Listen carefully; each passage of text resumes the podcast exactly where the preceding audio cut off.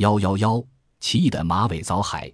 一四九二年九月十六日，哥伦布率领的探险船队正在茫茫的大西洋上行驶。忽然，远方出现了一大片郁郁葱葱的草原。哥伦布以为发现了新陆地，欣喜若狂的命令船队急速前往。可是，当他们驶进草原时，不禁大失所望。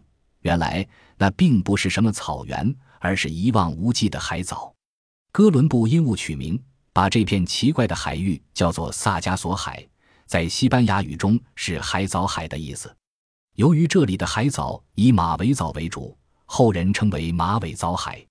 马尾藻海在美国东部海域，下处于北大西洋环流的中心。众所周知的百慕大三角几乎全部处于这个海区内。科学家风趣地把北大西洋环流比作车轮，把马尾藻海比作这个车轮上的轮毂。不过，它是一个大的难以想象的轮毂，差不多有一千海里宽，两千海里长。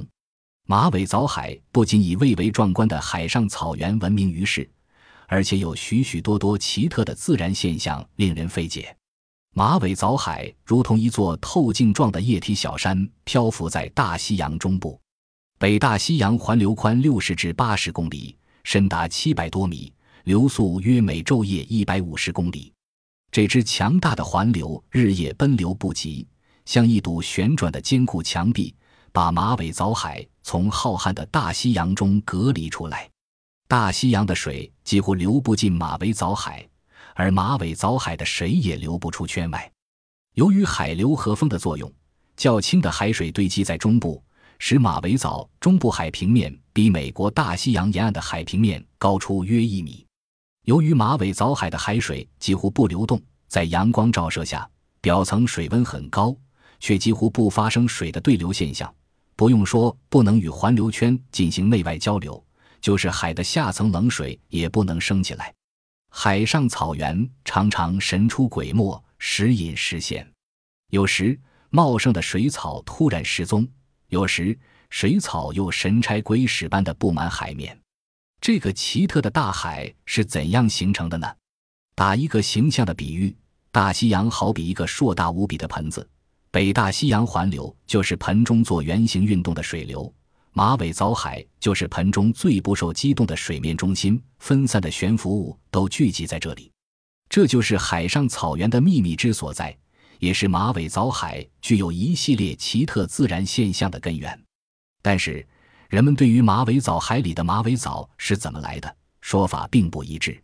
有的海洋学家认为，这些马尾藻类本来就是漂浮的海藻，它们是从其他海域漂浮过来的。有的则认为，这些马尾藻类原本是在这一海域海底生长的藻类，后来经大风吹，将其根吹断，藻类漂浮出海面。有的科学家在马尾藻海往返考察时，却找不到马尾藻的影子。然而几个月后，又有人报道说，在同一海域又发现大量漂浮的马尾藻，它们漂泊不定，时隐时现，令人难以捉摸。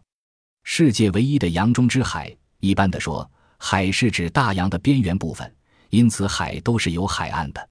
令人奇怪的是，马尾藻海却是一个没有海岸的海，它既不与大陆相连，又不被陆地包围，而是被大西洋的海流所包着。人们称它为洋中之海。正因为如此，马尾藻海是一个极不稳定的海。由于组成北大西洋环流、墨西哥湾暖流、安第列斯暖流。北赤道暖流和加纳利寒流的流动，它的面积随季节和气候而变化。夏末时最大，隆冬时最小。马尾藻海的海水透明区也高于一般海区。一般热带海区的海水透明度为五十米，而马尾藻海的海水透明度竟有六百六十五米，是世界大洋中透明度最高的海区。海洋学家把透明度板放在马尾藻海水下七十二米的深度，依然看得很清楚。马尾藻海水仿佛水晶一样清澈，水色透明而深蓝，故又有蓝海之称。为什么马尾藻海透明度这样高呢？这是因为马尾藻海位于大西洋中部，受大陆江河影响较小，浮游生物少。据测定，马尾藻海里的浮游生物仅为其他海区的十三。悬浮物质和浮游生物的多少是决定海水透明度的主要原因，所以马尾藻海的透明度大，海水呈蓝色。神秘的海难，有不少航海者在马尾藻海上遇到各种奇异经历和可怕的灾难，他们的见闻被神话般的传开了。美国作家托马斯·简尼欧对马尾藻海是这样描写的：许多沉船的废墟集合在一起，一直延伸着，就像世界上所有的沉船都躺在那儿，像一群被遗弃的伙伴。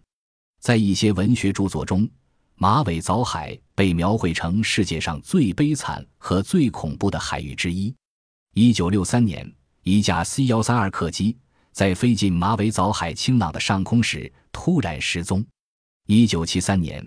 一艘货船在马尾藻海航行时突然倾覆，在帆船时代，曾有海员说，他们的船只在马尾藻海上航行时被大量的马尾藻缠住，船只无法航行，结果船员们发了疯，有的被活活死渴死。从现在的眼光看，这种说法似乎没有根据，因为人们曾做过专门实验，小帆船在马尾藻海中航行被海藻困住的可能性很小。许多航海家推测，船舶失事的原因可能是多种的，例如马尾藻死死地缠住轮船的螺旋桨，使轮船无法航行，失去控制，造成倾覆。但是，这种解释不能说明飞机在马尾藻海失事的原因。因此，更多的人认为，在马尾藻海这片奇异的海区里，一定还隐藏着许多人们尚不清楚的自然之谜。